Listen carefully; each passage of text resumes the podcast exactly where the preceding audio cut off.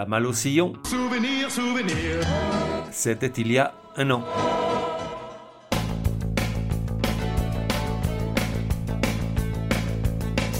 La voix des sillons, numéro 48. Genre, pop, pop rock.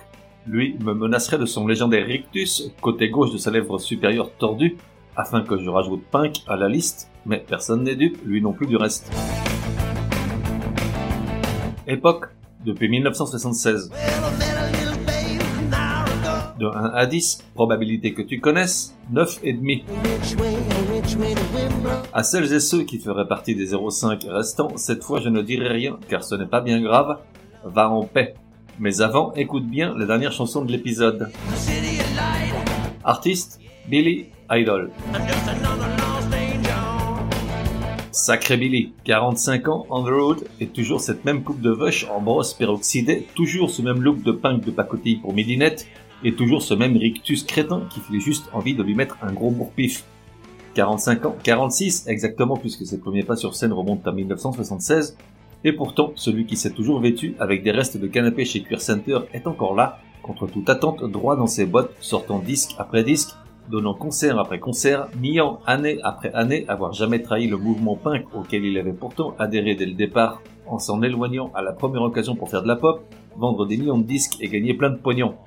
C'est un choix qu'il assume pleinement. À ses 67 ans, le Gabili semble se moquer royalement de ce qu'on peut dire de sa transformation en pop star. Faut dire que c'est tentant. Moi, si on me dit je vais gagner des millions en dédiant un épisode sur deux au rap et en en parlant bien, peut-être me laisserais-je tenter moi aussi par le chant des sirènes. Ah, c'est une blague. S'il ne reste qu'un, je serai celui-là. Au début, pourtant, le Gabili a tout fait pour jouer au punk, au dur qui va dans le mur. Il a même fait partie du Bromley contingent, ce groupe de gamins du quartier de Bromley, dans le sud-est de Londres, suiveurs et fidèles de la première heure des Sex Pistols. Mais il fallait avoir la rage, n'en avoir rien à faire de rien et n'avoir aucun plan de carrière, tout le contraire du gars Billy. Un jour, il s'est regardé dans la glace, a fait toute une série de grimaces jusqu'à trouver sa moue marque de la maison, et s'est dit que c'était le truc le plus irrévérencieux auquel il pouvait prétendre. Du coup, il a pris une douche, s'est lavé les cheveux, a mis des sous-vêtements propres, et est devenu une vraie pop star comme il faut. Bon, ça c'est la version accélérée. En réalité, la mue lui a pris quelques années. Lui l'explique de cette manière, ouvrez les guillemets. Le punk a fait ce qu'il avait prévu de faire jusqu'à un certain point, mais finalement n'a accompli aucun changement dans le système. Il ne s'est rien passé et c'était démoralisant. J'ai donc poursuivi ma carrière. Je n'ai pas vu ça comme une trahison, j'ai vu ça comme une façon de continuer à être un artiste. Je ne pense pas avoir fait autre chose que suivre mon cœur et mon instinct. Fermez les guillemets, amen. On ne va pas y passer non plus des heures, mais quand même, juste une chose, certes, difficile de ne pas lui donner raison lorsqu'il dit que finalement le punk n'a rien changé, mais de grâce qu'il ne prenne pas cet air affecté. Aujourd'hui, il doit bien se réjouir que le fameux système continue, immuable, surtout quand vient l'heure d'empocher chèques des droits d'auteur et de sa maison de disques. Né en 1955, William Michael Albert Broad a passé ses 20 premières années à suivre ses parents au gré de multiples déménagements dans des endroits que t'as pas du tout envie de connaître.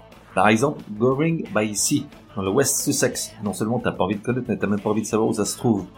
À 21 ans, il rentre à l'université, mais en ressort encore plus vite, en gardant comme souvenir que le terme idol, qui veut dire feignasse, dont il s'est vu affublé par un professeur goguenard. Lorsqu'il se lance dans la musique, après avoir vu un nombre incalculable de fois les Sex Pistols en concert, il choisit de s'appeler comme ça, Billy Idol. Attention, j'ai dit Idol, I-D-L-E, pas Idol, I-D-O-L. Mais il se trouve que le nom était déjà pris par Eric Idle de Monty Python, d'où la transformation en Idol, qui a l'avantage de faire beaucoup plus pop. Au tout début, il intègre Chelsea, pour le coup un vrai groupe punk qui aujourd'hui encore continue de sortir des disques des purs et durs qui ont la foi. Mais après trois concerts, le gars Billy, qui fait le guitariste, et son pote Tony James, qui fait le bassiste, se font virer par le chanteur, Gene October, qui les trouvait, à juste titre, beaucoup trop light. Suivi du batteur, il laisse le chanteur en plan au beau milieu d'un concert, pas chic, et monte un nouveau groupe, Generation X, vite appelé Gen X, le nom venant du titre d'un livre que sa mère lisait à l'époque, paru en 1964, un recueil d'interviews d'adolescents en pleine vague mode. En quelques mois, après quelques remaniements dans la formation et après que le gars Billy a abandonné la guitare pour faire le beau au micro, sans jamais oublier de montrer son torse glabre et son nombril entouré de carrés de chocolat, le groupe sort un premier disque de 5 titres dont la chanson Your Generation.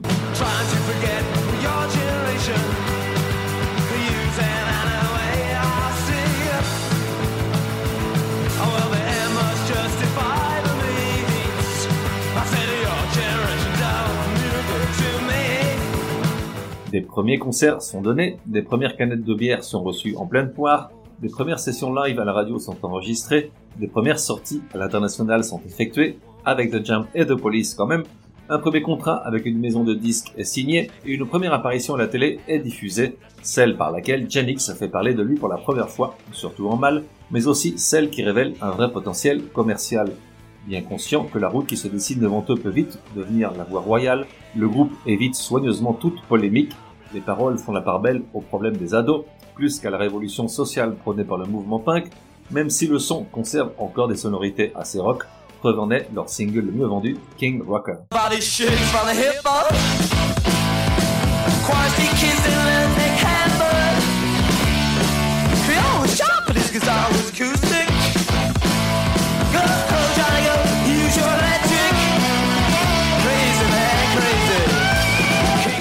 Jusqu'au split du groupe en 81, ce sont trois albums qui sortent et un grand nombre de singles, mais personne n'est dupe. Ça ne marche pas aussi bien que ça devrait, voire pas du tout.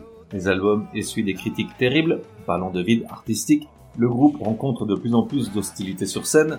Le Gabili reçoit même un énorme bourre-pif de la part d'un Hells Angels, qui probablement ne supportait plus son rictus. Chrysalis, la maison de disques, se fâche et parle d'investissement en pure perte. Et enfin, des dissensions apparaissent entre les musiciens. Bref, le Gabili boude, l'amour n'y est plus, il songe de plus en plus à se lancer en solo.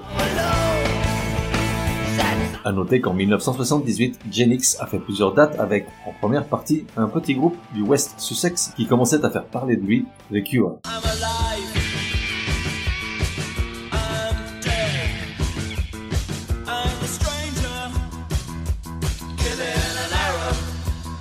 Ça, c'était Killing an Arab, The Cure, juste pour me faire plaisir, mais de toute façon, je fais qu'est-ce que je veux.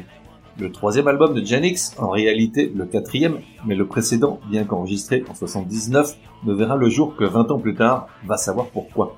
Le troisième album donc est un nouvel échec, le groupe se dissout, le gars Billy part aux États-Unis, tandis que Tony James monte un groupe éphémère, Six Six Sputnik, des espèces de clowns à la chevelure de Mohican, qui aura néanmoins un petit succès avec ce truc-là.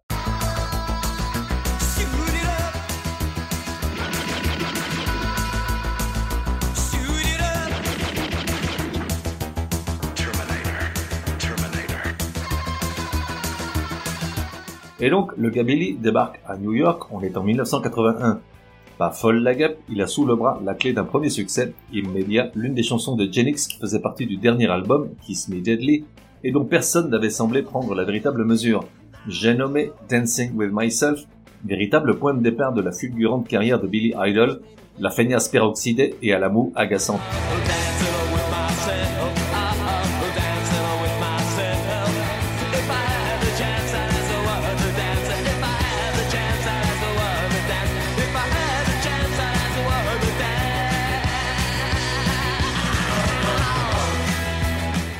Dès le départ, il choisit les bons chevaux. À sa droite, un guitariste, Steve Stevens, qui respire pareil et coïncide pleinement dans la stratégie à adopter, celle qui passe par trouver le son, celui très en vogue à l'époque, des guitares qui jouent au hard rock ou au rock, mais qui ne sont pas autre chose que de la pop maquillée, qui plaît à tout le monde, à commencer par ceux qui achètent des disques. À sa gauche, un manager qui s'y connaît en guignol, Bill Aucoin, celui de Kiss. 1982, le Gabili publie son premier album solo, qui porte son nom. Outre la coupe de cheveux marque de la maison, le Gabili est vêtu d'une chemise entre hawaïenne et moche, dont il a fait un nœud avec les pans, histoire que les filles entrevoient quelques poils pubiens et se pâment. En revanche, le Gabili a tout compris, le disque se vend aux US à un demi-million d'exemplaires. On peut y entendre deux chansons, White Wedding et Hot in the City, qui aujourd'hui encore fleurent bon ces années insouciantes. Nice day for a white wedding.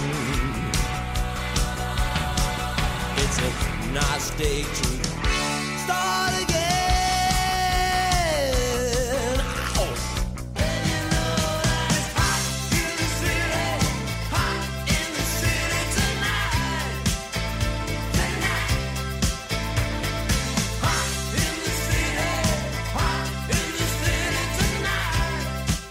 L'année suivante, le Gabili va s'installer définitivement sur l'hôtel des années 80 avec son second album, Rebel vendu lui à plusieurs millions d'exemplaires et qui laisse pour la postérité des titres pop bien faits si l'on oublie les intentions premières de ces jeunes années comme Flesh for Fantasy, Rebel Yell et Eyes Without a face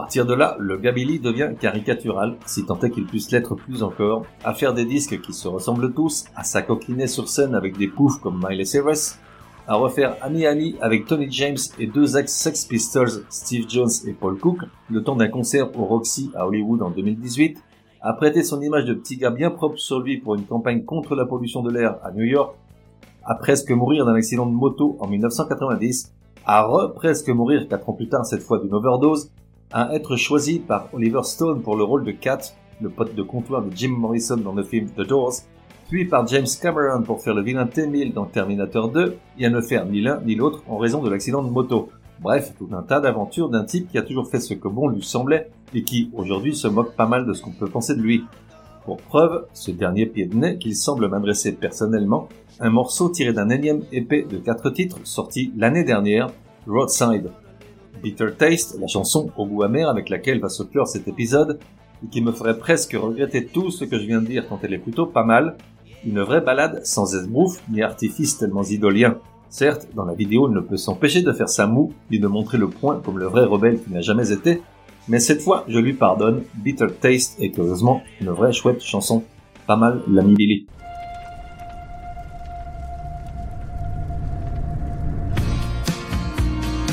On se retrouve dans un prochain numéro de La Voix des Sillons. En attendant, café et à la messe.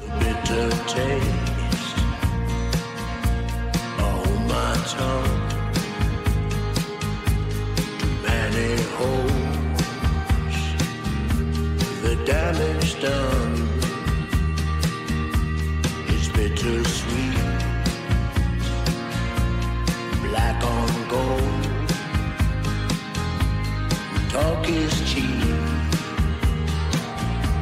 or so I'm told. I'm gonna ride this bike to the edge of town, roll to the bridge with my eyes shut and spit at the stars, and scream in the dark.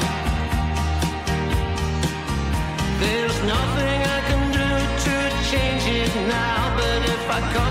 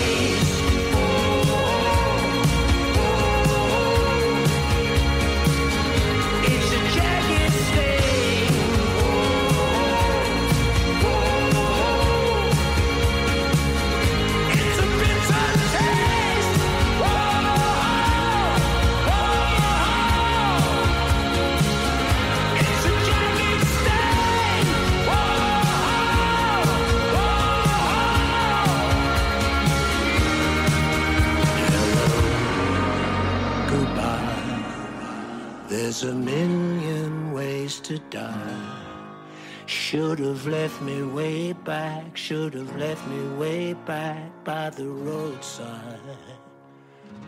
It's a bitter taste.